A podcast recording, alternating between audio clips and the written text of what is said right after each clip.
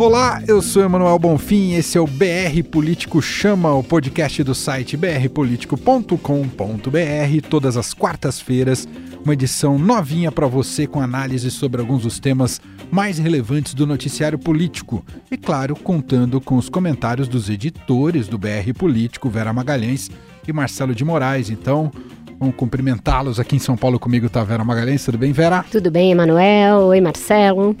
E direto de Brasília, Marcelo de Moraes. Olá, Marcelo, tudo bem? Salve, Emanuel, salve Vera. Um dia triste que morreu Elton Medeiros, né? É, verdade, né? A gente tá gravando na quarta-feira, dia da morte do compositor, poeta Elton Medeiros. Deixou tantas letras importantes e canções importantes e gravadas também nas vozes de eh, grandes Cartola. artistas. Entre eles, Cartola e Paulinho da Viola, né? É isso aí. Sensacional.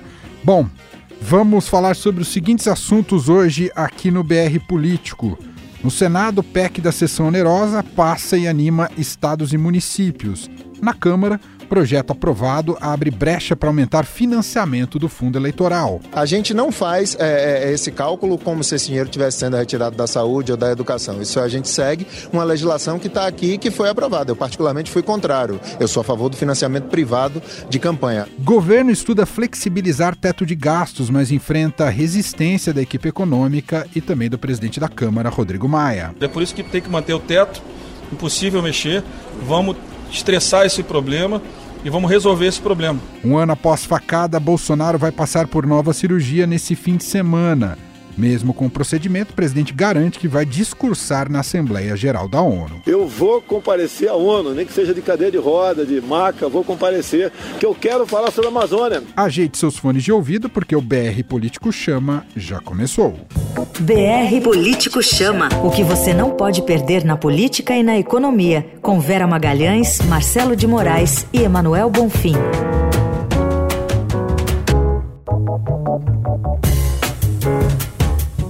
Olá, meu nome é Luísa Queiroz e eu sou estagiária do BR Político aqui em São Paulo. Esse é o BR Político Chama, nosso podcast que, toda quarta-feira à noite, vai te trazer a temperatura de Brasília. Se você gostou do que ouviu e precisa estar bem informado sobre política, assine o BR Político. Fazemos jornalismo profissional, independente e de credibilidade, com análises e informações exclusivas para te ajudar a compreender as decisões que movem o país. Confira no nosso site brpolitico.com.br e conheça nossos planos de assinaturas. BR Político Chama. Vamos então aqui com o nosso primeiro grande guarda-chuva aqui do BR Político Chama. São vários temas conectos, conexos que a gente batizou aqui do pacote legislativo inicial para a nossa conversa aqui do BR Político Chama com a Vera Magalhães e Marcelo de Moraes. Vou começar sobre um tema que é sempre, que, que é sempre polêmico, que é o fundo eleitoral, né, o financiamento público de campanha. A Câmara aprovou nessa semana um projeto de lei que abre brecha para aumentar o valor do fundo eleitoral a ser usado no financiamento das campanhas de candidatos a prefeitos e vereadores em 2020. O Centrão está mais vivo do que nunca, Vera Magalhães. Essa questão do fundão eleitoral virou uma polêmica, Manuel. O orçamento chegou à Câmara com uma previsão de 2 bilhões e meio para esse fundo. É, houve uma gritaria ali por parte, principalmente do Partido Novo, dizendo que o governo inflou o valor do fundo, quando na verdade o cálculo era feito em parceria pela Receita e pelo Tribunal Superior Eleitoral. Então os bolsonaristas reagiram, né, eh, dizendo que o Novo errava ao atribuir ao presidente Bolsonaro, mas o fato é que houve, de fato, um erro de cálculo que se originou na Receita e que inflou em mais de 600 milhões esse fundo. Então, tem um, um movimento, capitaneado principalmente pelo Novo, para baixar o valor para algo como 1, milhão, 1 bilhão e 800 milhões. Ainda assim, tem essa brecha que você falou para majorar ainda mais. O fato é que o Supremo criou essa situação ao dizer que é inconstitucional o financiamento privado de campanhas, né? Depois do que se viu na Lava Jato, em outras operações de combate à corrupção, eh, se decidiu eh, extinguir, extirpar o financiamento privado de campanhas. Criou-se o financiamento público, algo que eu sempre fui contrária. Eu acho que o dinheiro público já é bastante curto, não deve ser função eh, do Estado financiar é, as eleições. Eu sei que tem muita gente boa e muita gente é, é, bastante séria que defende o financiamento público, mas, a meu ver, não é o melhor modelo. Até o editorial do Estadão né, vai nessa linha também, publicado nesta quarta-feira. E aí a gente está diante disso. A eleição custa caro, ela precisa ser financiada. A democracia é parte das eleições, as eleições são o marco inicial de toda a democracia e precisam ser financiadas sob pena de o crime organizado entrar no lugar financiando, se não houver dinheiro lícito. Mas, de fato, se criou aí um fundão que precisa de dinheiro público e dinheiro público é mercadoria escassa hoje em dia. É, e a situação do governo não está nada boa, né, para querer aumentar esse, esse tipo de gasto, né, Marcelo? Não, não tá, não tem dinheiro para nada. Né? O que hoje mais se ouve aqui em Brasília, você pode passar no Congresso, pode ir nas, lá na, nos ministérios, pode ir, onde você passar, tem alguém dizendo que acabou o dinheiro. Então, é, eu concordo muito com o que a Vera falou sobre a questão do financiamento público. Eu acho que é, é um erro, mas foi a regra que o Supremo jogou na, na roda. A partir do momento que ele que se satanizou a doação privada, em que to, todos os escândalos apareceram e ficou uma coisa maldita, ninguém vai, o dinheiro que se doa para a campanha em troca de uma vantagem que vai ser conseguida depois quando o sujeito foi eleito, quando se criou esse estigma, se acabou, sepultou a doação privada. E aí é o seguinte, então alguém vai, vai bancar. E quem vai bancar? A gente. Então a gente acaba bancando e tem sempre é, os deputados e senadores sabem como é que funciona. Eles precisam, querem recursos, vão correr atrás, os partidos estão correndo atrás e fazem essas manobras ali de plenário. Às vezes, além da conta errada, tem as brechas que se procura encontrar para aumentar esse valor e pagar a campanha de todo mundo repetindo o que a Vera falou, campanha é cara, campanha é muito cara e o, as pessoas vão precisar de dinheiro para bancar isso. Então agora é nesse período que tem a, a, a corrida pelo ouro, né? a corrida para arrumar esse recurso. Só para lembrar que nessa mudança de cálculo, dois partidos iam ganhar muito mais dinheiro do que receberão. Que se, se a conta errada feita é, nessa conjunção governo-TSE valesse, o PSL e o PT, que são as maiores bancadas, seriam os maiores beneficiados dessa conta a mais com a mudança, com a revisão da conta, eles vão ganhar menos, continuarão ganhando mais que os outros, mas vão ganhar menos. Então, não é. Ficou no ar uma coisa assim, não, todo mundo fingiu de bobo porque o dinheiro ia ser bom também, né? Vamos agora voltar lá a Brasília, mas não com Marcelo de Moraes. Nós sempre temos o destaque em toda edição do podcast do nosso repórter, repórter do BR Político, Gustavo Zucchi. Diga lá, Gustavo. Olá, Emanuel. Olá, Vero. Olá, Marcelo. Olá, ouvintes do BR Político Chama. Tudo bem? Gustavo Zucchi, diretamente de Brasília, onde nesta quarta-feira a menina dos olhos dos senadores será, sem sombra de dúvida, a votação da reforma da Previdência na Comissão de Constituição e Justiça. O presidente Davi Alcolumbre conseguiu um acordo na terça-feira para colocar no pacote a votação da PEC paralela, que incluirá, além de estados e municípios, outras emendas propostas pelo relator Tasso Gereissati. O problema é que parte das propostas já nasce morta. O principal zumbi que sai da CCJ para o plenário do Senado é justamente o fim da desoneração sobre exportações no setor agro. Mesmo que o destaque passe incólume pelo Senado, o presidente da Frente Parlamentar Agropecuária, deputado Alceu Moreira, sentenciou que a ideia é uma sandice. Vamos ouvir. O problema é que o imposto de exportação não passará, e não é porque a gente não deseja, é que imposto de exportação quem paga a conta é quem produz.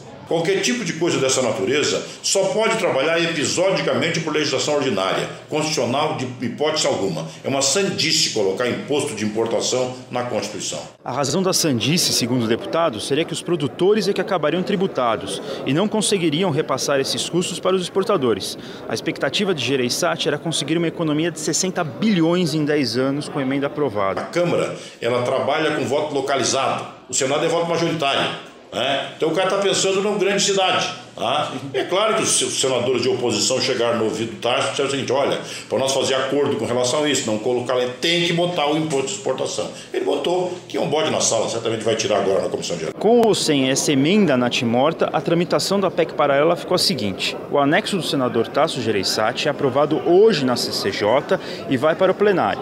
Lá terá prazo de cinco sessões para discussão e receberá emendas antes da votação em primeiro turno caso a PEC paralela não tivesse essa tramitação, o receio de alguns parlamentares é que o ano terminasse sem que ela fosse aprovada e, consequentemente, sem estados e municípios incluídos na reforma. Era isso, gente. Um abraço. Até a próxima semana. Tá aí o destaque de Gustavo Zucchi, direto de Brasília, hoje falando um pouco mais do processo da PEC paralela ali no Senado Federal.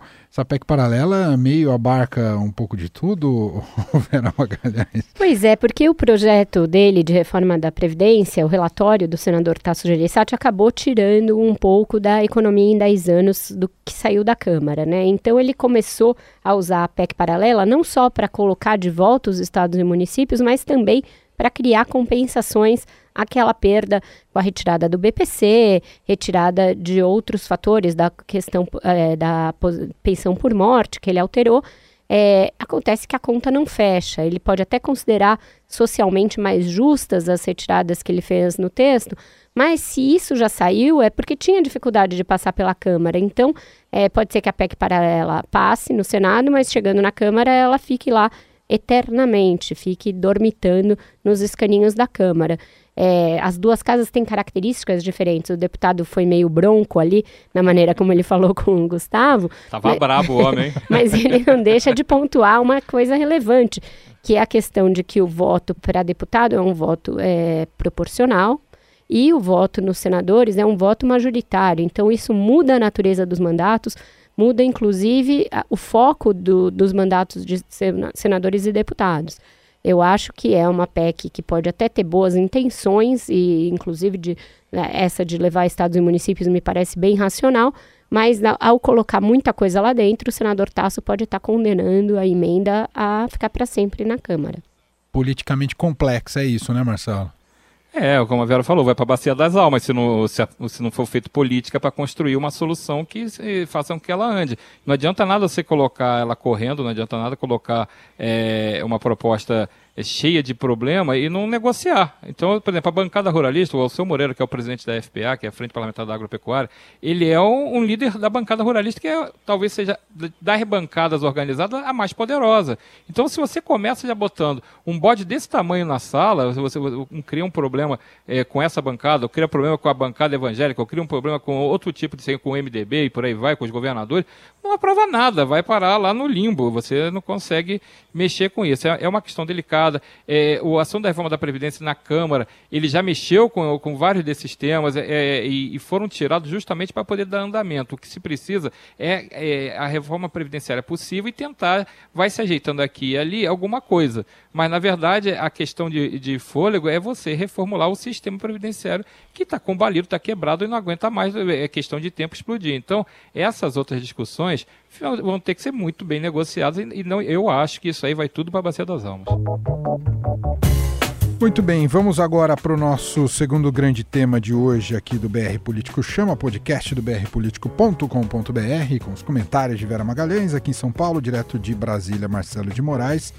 O presidente da Câmara, Rodrigo Maia, afirmou, ainda nessa quarta-feira, dia que estamos gravando o programa, que é impossível flexibilizar a regra do teto dos gastos, instrumento que limita o crescimento das despesas do orçamento à inflação. Sem o apoio de Maia, a pressão da Casa Civil e de militares para mudar o controle dos gastos públicos tem poucas chances de prosperar no Congresso. Ah, já estão querendo derrubar o teto? Já estão querendo fazer um puxadinho no teto. Vai virar aeroteto, sabe aquele que você abre ali? Teto. É, clarabóia, né? É, clarabóia. Ou aquele teto solar, né? Que você é. abre. Já está virando alguma coisa assim. É, e era previsível essa choradeira, Emanuel.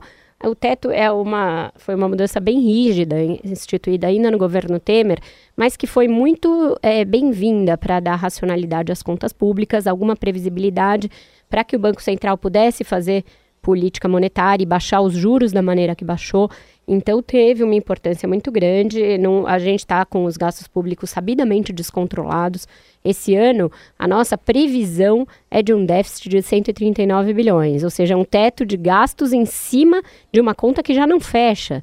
É, se você pensar em revogar isso, aí você está devolvendo toda aquela dose de imprevisibilidade para as contas públicas, a possibilidade da gente continuar escalando muito a relação entre a nossa dívida e o PIB, que é uma das maiores do mundo, e, e essa coisa do teto de gastos também tem o objetivo de atacar isso.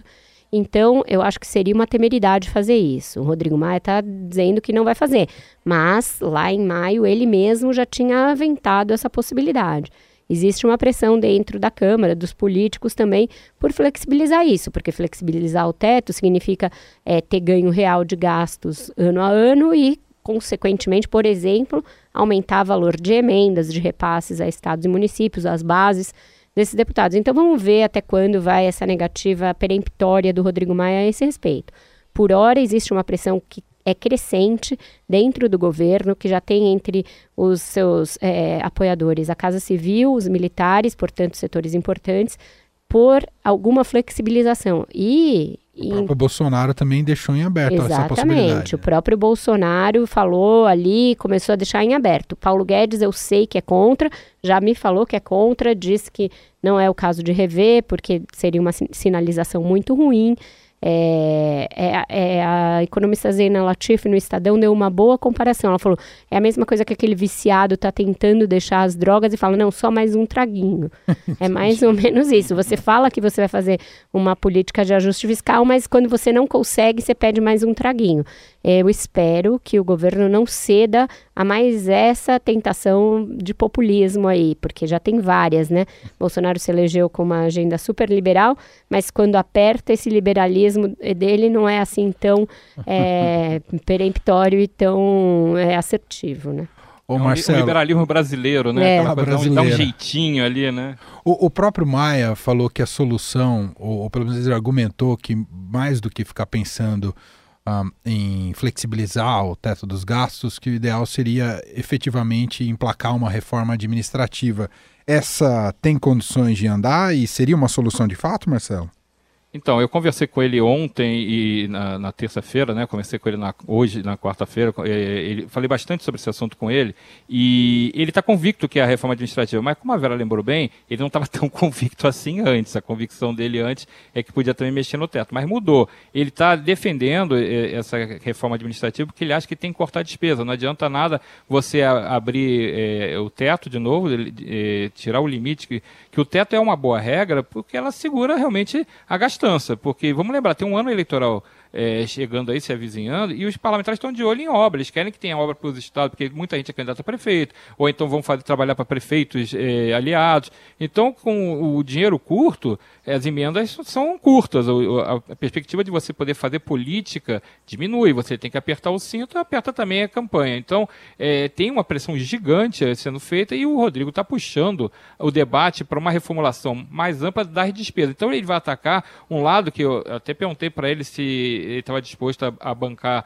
essa, essa briga, porque é uma briga com servidores, porque ele está defendendo cortes de servidores, corte de salários, corte de pagamentos, é, diminuição de jornada, porém é, não é, é, vai ter que reduzir também pagamento. Tudo isso é um drama, que é, é uma, uma questão da questão da estabilidade. Tudo isso que ele está tentando colocar na mesa de negociações mexe com muita gente. É, é, tipo a reforma da previdência ao cubo, né? Você vai mexer com um vespeiro. Então ele me falou, mas é, o parlamento é para isso. O parlamento é para mexer com causas que a gente acredita, ou então não, não, não vamos fazer. Precisa ter coragem para o debate importante. Ele acredita nessa, ele defende essa reformulação do Estado. Ele sim, é, aparentemente, com um discurso bem liberal. E como a Vera falou, o Paulo Guedes também é, é, é da mesma tese, não quer o teto também. Ele, ele, acha que não tem que mexer no teto, que o teto tem que ser mantido, porque é, é o jeito de você segurar a gastança. O, o, parece que os governos brasileiros têm uma, um, assim, uma coisa, uma volúpia, né? Para vamos gastar mais, vamos gastar, e depois o, o próximo que vier que acerte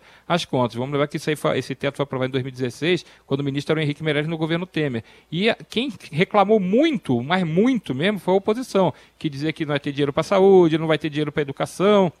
E os governantes da época, a base da, do governo Temer, que inclui todo o Centrão, que inclui toda essa turma, era contra mexer no teto, achava que o teto era maravilhoso na época. Então tem, eh, como a, a, a, as coisas mudam, né? agora todo mundo acha que o teto ficou ruim de novo. Vai ter uma pressão, é, uma, é, é, é uma guerra, realmente vai ser um cabo de guerra ali bem, bem puxado. O Rodrigo Maia, por enquanto, está desse lado. Vamos ver se não arrastam ele junto com o cabo, né? Muito bem, assim a gente fecha mais esse capítulo aqui do BR Político Chama. Vamos ao nosso, aos nossos últimos destaques e temas para a gente debater aqui com Vera Magalhães e Marcelo de Moraes. E agora um bloco dedicado a Bolsonaro, suas declarações, polêmicas que sempre surgem nessa retórica. Quadro fixo desse podcast. Eu vou começar. Vai faltar tempo. começar pela mais recente, que é a do dia dessa quarta-feira, dia de gravação aqui do programa e publicação também dele. Uh, em resposta a críticas da ex-presidente do Chile, Michelle Bachelet, que o Bolsonaro chama de Bachelet, o presidente Jair Bolsonaro afirmou que a chilena investe contra o Brasil na agenda de direitos humanos de bandidos e atacou o pai de Bachelet, o Alberto Bachelet, torturado e morto pela ditadura de Augusto Pinochet no país. Bolsonaro disse que o Chile só não é uma Cuba devido ao golpe militar que derrubou o presidente Salvador Allende em 1973. Ainda segundo Bolsonaro, o golpe deu um basta à esquerda no país. Entre esses comunistas, o seu pai, brigadeiro à época, se referindo a Alberto Bachelet. Ele voltando àquela retórica que a gente viu com o Felipe Santa Cruz da OAB, né, Vera? Aquela baixaria de sempre, dificuldade de ter um papel de estadista, sempre levando para o lado pessoal, sempre levando para a falta completa de empatia, de humanidade é, com relação a algo que é gravíssimo, né, uma violação gravíssima aos direitos humanos que aconteceu na ditadura chilena, tanto quanto na brasileira, e Bolsonaro parece adorar esses períodos. Ontem mesmo, na terça-feira, ao lançar a tal Semana do Brasil, voltou a ter celosa ditadura militar. Ele não consegue simplesmente encerrar esse período histórico tenebroso da história do continente e seguir adiante e propor uma agenda para o futuro, ter seus olhos postos no futuro, sempre olhando pelo retrovisor, portanto, um político extremamente reacionário no que o termo tem de pior, é, regressivo, que tenta sempre é, nos levar para o caminho da barbárie, é, da falta de humanidade. Isso é, é a parte mais é, lamentável do governo Bolsonaro. É isso. É essa incivilidade permanente, essa aposta no caos, essa aposta no confronto. É, isso nos faz párias aos olhos do mundo, Emanuel. Não nos, não nos deixa em uma boa situação. Ela não está se intrometendo em questões do Brasil e nem evocando pauta de bandidos. Ela está cumprindo o seu papel. Ela é presidente da Comissão de Direitos Humanos da ONU. O presidente, numa atitude infantil, infantiloide, não consegue entender o que é um organismo multinacional, multilateral, quais são é, as suas agências diferentes e qual o papel que elas têm, suas comissões, é, seus comitês.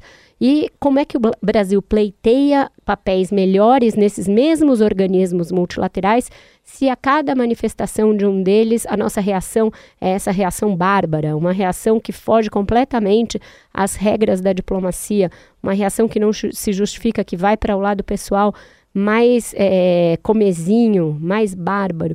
Mesmo a Michelle Bachelet esteve na Venezuela, ela endereçou críticas gravíssimas, é, duríssimas a ditadura é, venezuelana que mata as pessoas, então não dá para dizer que seja uma crítica de esquerda. Bolsonaro caiu até na infantilidade, que nos dá vergonha o presidente fazer isso, de pôr uma foto em que ela aparece ao lado de Dilma Rousseff e Cristina Kirchner. Ora, as três foram presidentes.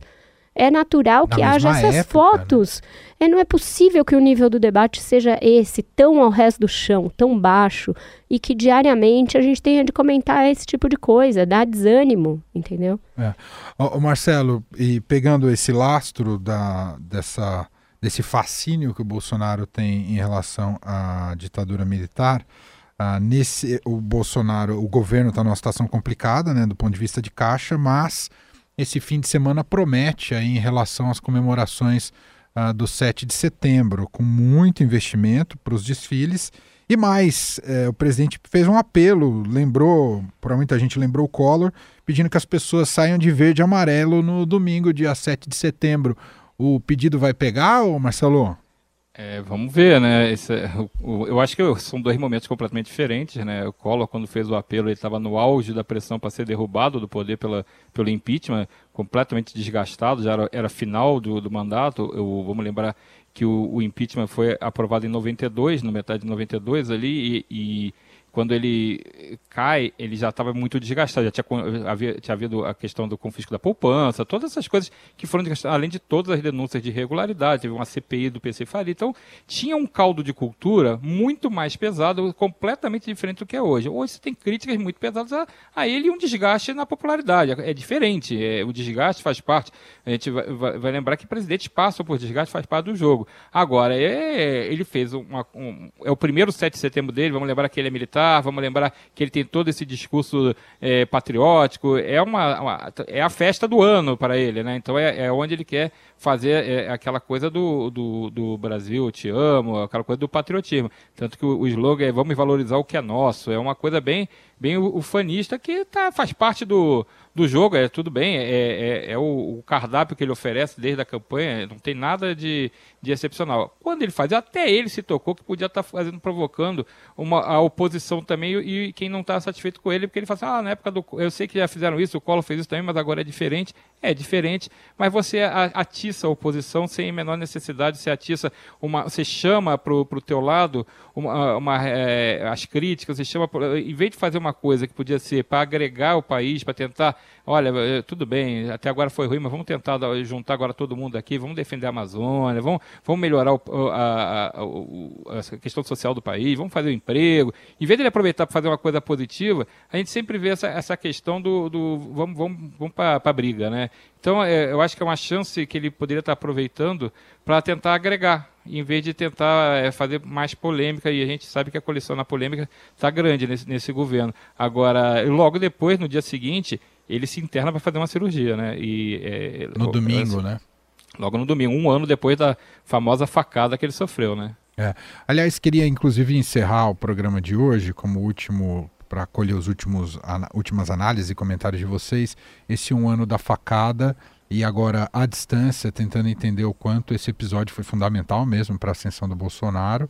Uh, ele vai passar de novo por cirurgia, diz que vai estar na Assembleia da ONU, nem que seja de maca ou cadeira de rodas, segundo comentários do próprio. Uh, mas como é que você vê esse caso um ano depois, mesmo como ocorreu também do ponto de vista policial?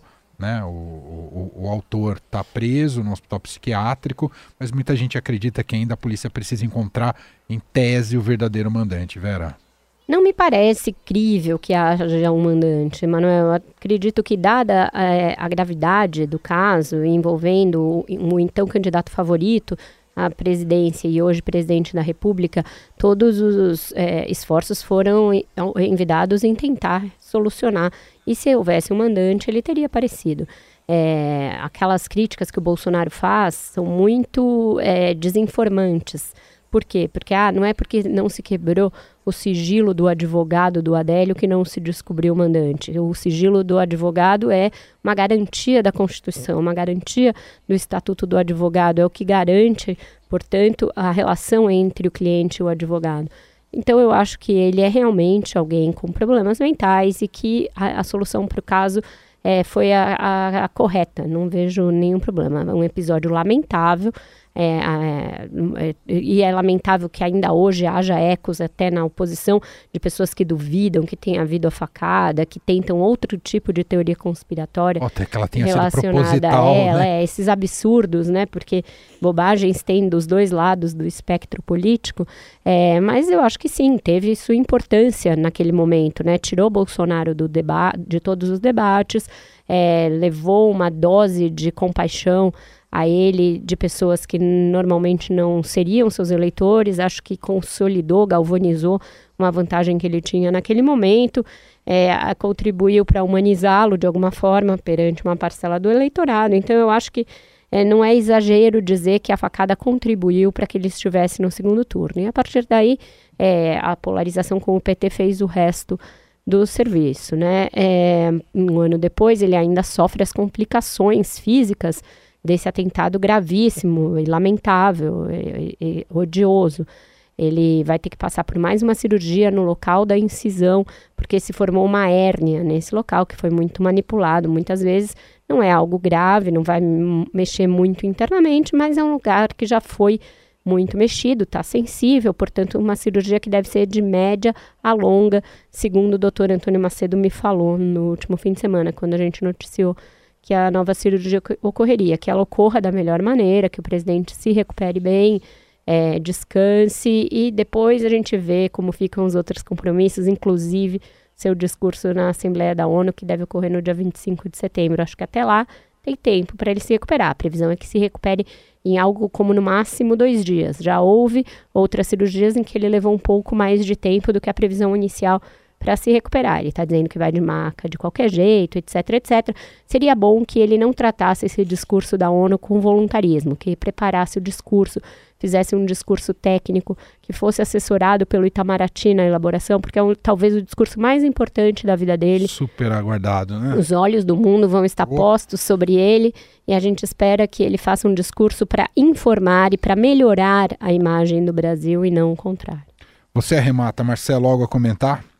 É isso, eu acho que a preocupação é, é, o conteúdo. A gente viu ele em outros momentos, por exemplo, em Davos, como o discurso dele acabou ficando aquém do que poderia. E esse é um momento em que o Brasil está debaixo dos holofotes. A questão da Amazônia, a crise ambiental, essas discussões, elas são muito importantes para mostrar que, que, o que, que, a gente quer, né? Qual é a política que, a gente, que o governo brasileiro vai defender. É, se é uma política que vai ser confronto com todo mundo, vamos, vamos peitar todo mundo, vamos dizer que só a gente tem razão, vamos dizer que a gente tem que fazer coisa. Ele, quando fez o pronunciamento à, à nação, né, no auge ali da crise ambiental, ele foi sóbrio, ele foi equilibrado e, e buscou uma, uma, uma, atitude de vamos procurar soluções. Se ele for nessa linha, eu acho que ele tem chance de, de dar certo. Se ele for na linha de é, que o Brasil é, pode, o Brasil pode tudo, o Brasil é, é, é que segura a onda e vamos embora, aquela coisa voluntarista, eu não sei se, se vai funcionar. Eu, eu, perigo a gente mais uma vez botar um tijolinho nesse muro da, das críticas que a gente recebe lá fora e que não, não vão trazer vantagem nenhuma para o Brasil. Eu acho que a construção que o Brasil precisa procurar é uma coisa que é, todo mundo fique a favor da, e ajude a gente é, parar de brigar por causa que, por, com um país que oferece ajuda para o Brasil, é, parar de recusar dinheiro que ajuda o combate às queimadas. Então tem que ser uma coisa. Eu acho que se ele for na linha que ele fez do pronunciamento dele para no, no rádio, na televisão, logo depois da crise, vai, vai bem. Se ele for noutra linha diferente, aí segurem-se nas cadeiras e apertem os cintos. Bom, assim encerramos mais uma edição aqui do podcast BR Político Chama. Estamos juntos todas as quartas-feiras. Você pode baixar, ouvir em seu agregador preferido ou nas plataformas de streaming Spotify, Deezer, mas estamos também lá no iTunes, Google Podcasts. Você acompanha o BR Político Chama, assim como a gente sempre também te convida a acompanhar todas as notícias no brpolitico.com.br e com todos os seus outros produtos, né? Não só acompanhamento das notícias no dia a dia, mas também newsletters. Uh, tem o nosso programa de TV às sextas-feiras, entre outros destaques. Vera Magalhães, mais uma vez, muito obrigado. Até semana que vem. É isso aí, Emanuel. Até semana que vem. A, todo, a todos os nossos ouvintes. Tchau, Marcelo. Até daqui a pouco no BR Político. Isso aí, gente. Tchau, Vera. Tchau, Emanuel. Vamos junto lá no brpolitico.com.br. Abraço para todo mundo, hein? E eu agradeço os trabalhos técnicos do Carlos Amaral, trabalho de pesquisa de sonoras do Gustavo Lopes e reportagens de Gustavo Zucchi. Um abraço a todos. Tchau.